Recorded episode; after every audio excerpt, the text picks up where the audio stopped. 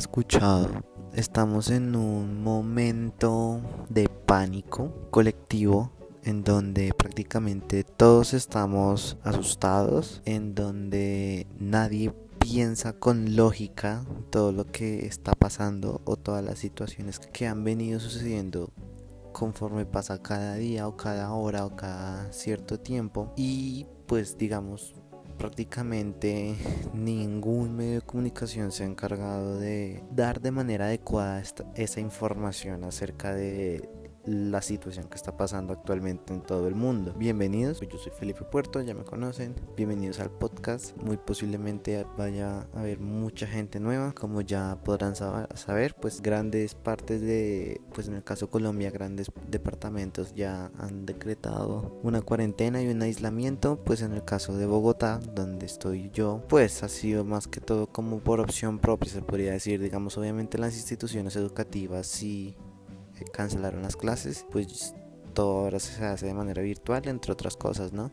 y pues se supone que vamos a hacer una especie de simulacro este fin de semana. Y hace poquito salió el comunicado que decía de que las personas mayores de 70 años quedaban confinadas en sus casas hasta el 31 de mayo creo que es. Pero bueno, o sea, esta situación ya se ha visto o bueno, se está viendo en todo el mundo cómo los gobiernos están tomando las medidas necesarias para poder contener el famoso coronavirus COVID-19. Recordemos que el nombre de este virus no es coronavirus, porque coronavirus es simplemente una forma de catalogar a, una, un tipo de virus o bueno, a muchos tipos de virus que tienen algo que algo que tienen algún tipo de relación. El virus en realidad se llama COVID-19. Entonces, comenzamos por ese lado con ciertas verdades y mitos, se podría decir, que ahora está como de moda decir verdades y mitos del coronavirus, que en realidad es COVID-19. Pero bueno, entonces ¿Cómo iniciamos esta situación? ¿En qué momento llegamos a esto? Evidentemente, el virus es de cuidado, porque cualquier virus es de cuidado, así de sencillo. Mucha gente se puede morir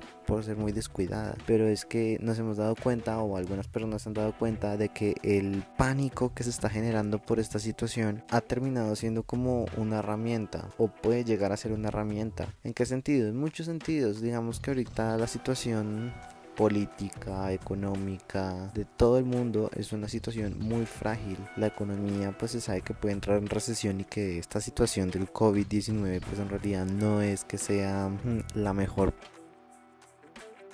políticamente hablando, pues muchos políticos están aprovechando esto para decir que es que este partido no está haciendo tal cosa, que los de la izquierda no hacen esta, o que los de la derecha hacen esta otra, o que esto o lo otro, que bueno, se terminan echando la culpa unos a otros y en realidad nadie termina actuando. Pero ahí nos damos cuenta de que el pánico termina siendo una herramienta y que esa herramienta puede ser un método de control.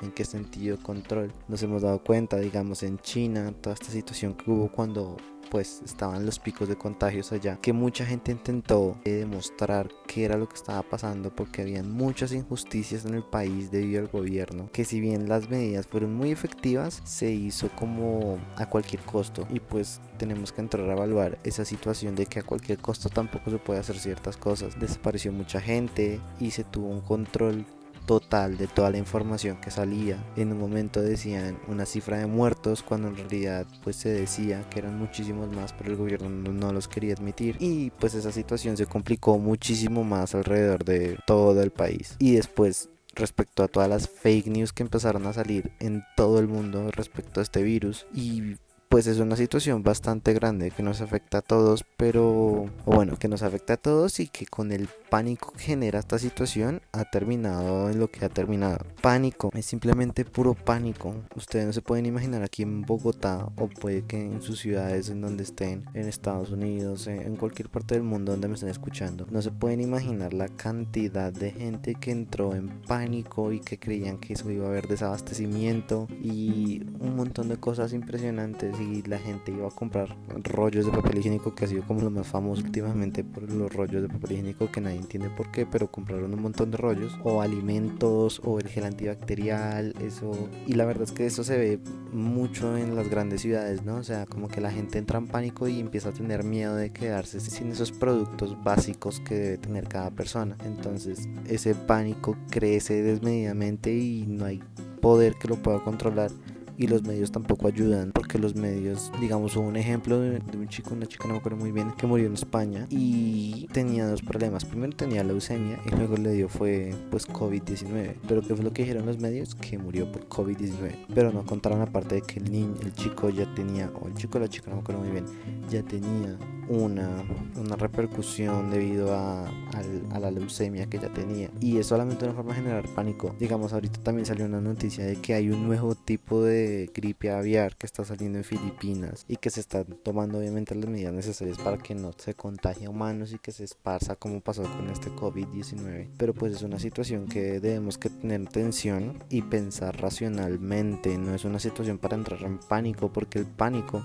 es lo que está generando que todo esto esté pasando y que a futuro las repercusiones van, vayan a ser muy muy grandes porque van a ser demasiado grandes el pánico como sociedad o sea de repente se empieza a crear un pánico enorme gigante respecto a todas las personas como que uno intenta mantener la calma, pero también hay otros que llegan con más pánico y uno no sabe qué decir y uno es como, ¿y qué hago? ¿Qué pienso? ¿Qué hago? Y el pánico se esparce. Es eh, el, mismo pánico se convierte como en un virus y las personas que estaban tranquilas se contagian de ese pánico y se contagian, se contagian y se contagian. Y la gente con pánico no reacciona bien, reacciona por supervivencia y nosotros no podemos permitir eso. ¿Por qué? Porque somos más moldeables, no podemos aceptar cualquier cosa con tal de que nos digan que todo va a estar bien y todas esas situaciones van cambiando más allá. Yo no les estoy diciendo de que tomen el virus a la ligera, porque cualquier virus no se puede tomar a la ligera. O sea, siempre es un problema crítico y más para las personas mayores de 60 años, los mayores de edad. Pero tampoco es una situación en la que uno pueda entrar en pánico y empezar a decir que entonces esto y esto y esto y entonces me tengo que ir a hacer el mercado de, de aquí a tres meses, crear desabastecimiento en las grandes ciudades, crear desabastecimiento en todo el mundo y después que se joda el resto, porque tampoco es la idea. Eso es lo que les quería decir por el día de hoy, se podría decir por esta semana. Obviamente